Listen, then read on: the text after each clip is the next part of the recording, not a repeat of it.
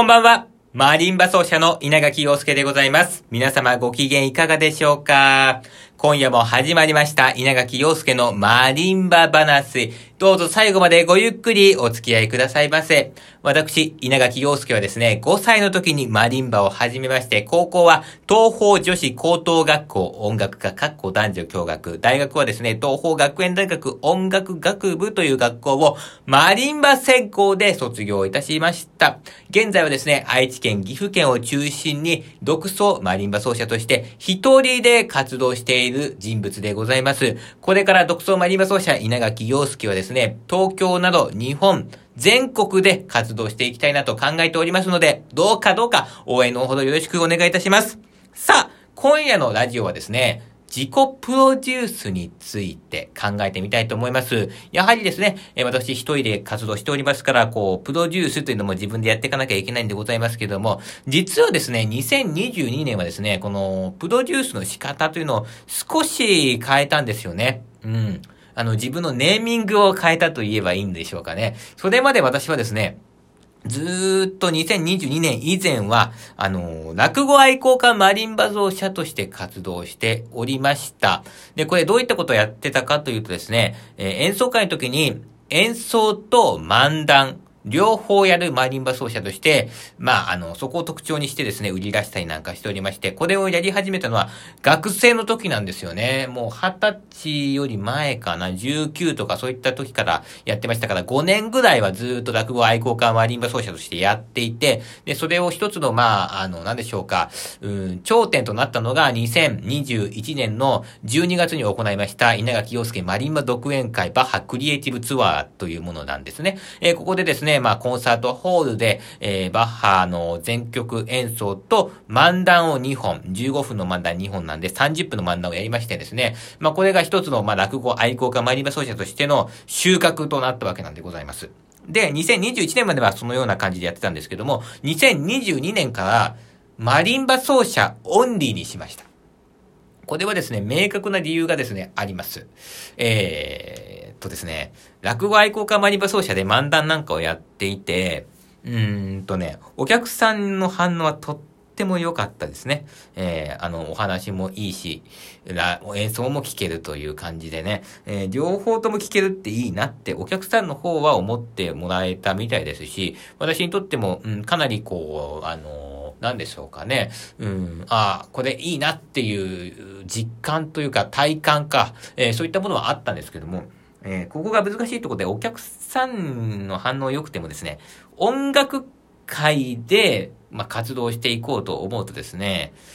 ちょっと中途半端な人に見られるわけなんですよ。落語愛好家マリンバ奏者、どっちなの？あなたは漫談をやりたいの？演奏をやりたいの？どっちなんですか？音楽界でやり活動していきたいんだったら、はっきりしないとダメですよっていう、まあ、こういったことを誰かにね、言われたわけじゃないんだけども、なんとなくね、音楽界っていうとこに入っていこう、うん、そこに進出していこうと思うと、そこの壁っていうのを感じたんですよ。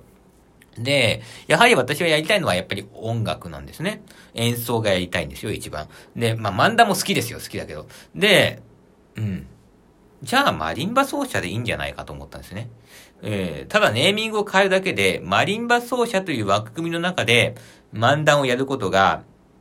できるだろうと。そのように考えまして、えー、マリンバ奏者オンリーにしました。で、これにしてよかったなっていうのは、あいろいろあるんですけども、あの、一つね、あのー、落語愛好家マリンバ奏者だったら、絶対に漫談をやらないといけなかったんですけども、えー、まあ、演奏会によってはね、この会場で、このお客さんの前で漫談は、ちょっと違うかなって思う時もあるんですよ。真面目な話をしたいって思う時もある。でそんな時は、マリンバ奏者って肩書きにしちゃえば、選べるわけですよね。漫談でもいいし、普通の話でもいいと。そこを選べるようになったのはね、結構自由度が高まったんで、ここは良かったかなと。うん。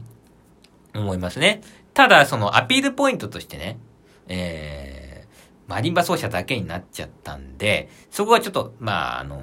下がった。えー、そういった印象はあります。で、うん、マリンバ奏者だけといになったと言ってもですね、やはりその、普通のマリンバ奏者じゃダメだと思うんですよね。うん、あのーなんでしょうかね。やっぱり稲垣陽介にしかできないことっていうのを求めていきたい。稲垣陽介にしかできない仕事ですね。それをやっぱり求め続けていきたいんですよ、私は。で、うーん、まあ、そこでですね、まあ、これ昔からあったアイディアなんですけども、えー、一つ去年から始めたこととしてですね、プロデュースしたのは、その場で曲を決めて演奏するマリンバ奏者。こんなマリンバ奏者がいたら面白いんじゃないかと思いましてですね、そういったことを始めてみました。で、実際そのように活動して、1年間、うーん、やってみてね、結構ヒットしましたね。ただ、あのー、ハードルはめちゃくちゃ高いですよ。その場で曲を決めてやるっていうのはね。えー、しかし、やはりですね、ハードルが高いことをやればやるほどお客さんの満足度も高くなるので、これは今後も続けていこうかなと。うん。あの、その場で曲を決める。そんな面白いことをやっていこう。面白いというかね、まあワクワクするじゃないですか。で、あとね、うん、あの、プロデュースとして、えー、では、どのようにしたらまあみんなが応援してくれるかということで、あのー、目標を決めようと思ったんですよね。で、まあ、その場で演曲を決めるためには、やっぱり持ちネタっていうものがいっぱいなきゃいけない。それもその、何ですか？あの、その場で弾ける。アンプで弾ける持ちネタがないといけないわけですよ。だから稲垣陽介としては、まあ持ちネタ的に言ったら、いや200弱ぐらいはあるんですけども、ですけどそれアンプで弾けないじゃないですか。だから、とにかくアンプで弾ける曲っていうのを、100曲作ろうという。で、この目標に向かって頑張ってますよ。だから応援してくださいねっていうような形で、売り、売り出すというかね、えー、まあ宣伝していこうかなということを考えたのが、まあ2022年でございました。実際そういうことを始めてみてですね、超大変ですね。うん、アンプで100曲はね、まあ人間のできることじゃないなと。感じてはいるんですが、いやまあ、そういうものをやっぱり見に来るじゃないですか。あの、お客さんっていうのは。えー、あの、日常にあるものを見せててもしょうがないわけですよね。えー、エンターテイメントっていうのはね。だから、まあ人間ができないよっていうようなことに、あえて挑戦していく。えー、そういったことが重要なんじゃないかなというふうに思っておりますので、えー、引き続きですね、あの、これからもその場で曲を選ぶマリンバ奏者、えー、目標は、えー、アンプで100曲弾けると。えー、そこを目指していきたいなとは思ってるんですけども、うーん、あの、あれですよね。このようにあの、プロデュースの仕方っていうのはね、徐々に変化していくべきかなと思うんです。というのもですね、あのーまあ、あの、なんでしょうかね。あの、落語愛好家マリンバ奏者など落語愛好家マリンバ奏者で、10年ぐらいやってみて結果を見てみて、ダメだったら180度バーンって変えるっていうのもありだとは思うんだけど、じゃあ10年やってね、ダメだっ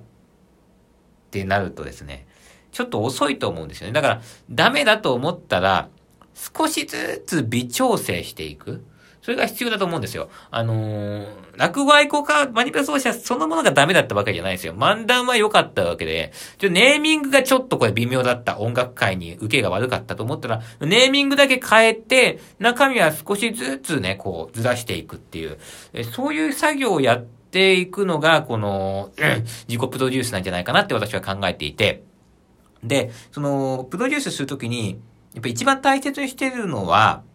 とにかく、自分がワクワクするってことなんですよね。えー、まあ、落語愛好家マリンバ奏者の時もそうでした。えー、そんなマリンバ奏者が目の前に出てきたら、自分だったらワクワクするなと思うし、えー、まあ今ののアンプで100曲弾けるマリンバ奏者を目指してるっていうのもそうですし、えー、まあその場で曲を決めるっていうのもそうですけど、そんなマリンバ奏者が目の前にいたらワクワクするという。その自分のワクワクっていうのを大切にしていきたいですし、あとはまあ、自分のアイディアですよね。これも大事だなと思ってる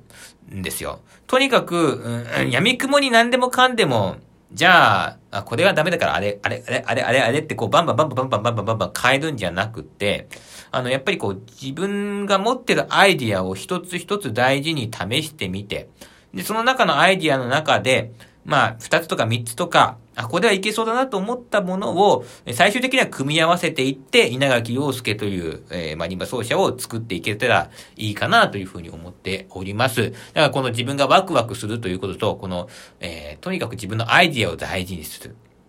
そこですね。うん、何でもかんでもっていうわけじゃないので、えー、まあ、この自分が、の頭の中にあるアイディアはなるべく、なるべく試してね、うん、見たいなっていう気持ちもありますしね。えー、そんな感じでですね、まあ、2023年もね、えー、いろいろ、まあ、厳しい一年になるとは思いますけども、えー、微調整をしながら、でもその根本的なものは変えないでね、やっていけたらいいのかななんてことを考えているわけでございます。さあ、えー、あと、まあ、そうだね。あのー、アンプで100曲ってなるとですね、ほど遠いので、もちろんそこを目指しますよ。本気で目指しますけども、アンプで50曲ですね。ここを2023年の目標にしていこうかな。アンプで50曲弾けるようになったら、なんかそして、あれだよね。あの、演奏会やりたいね。50曲を披露する演奏会もやりたいですし、そして、表を作りたいと思います。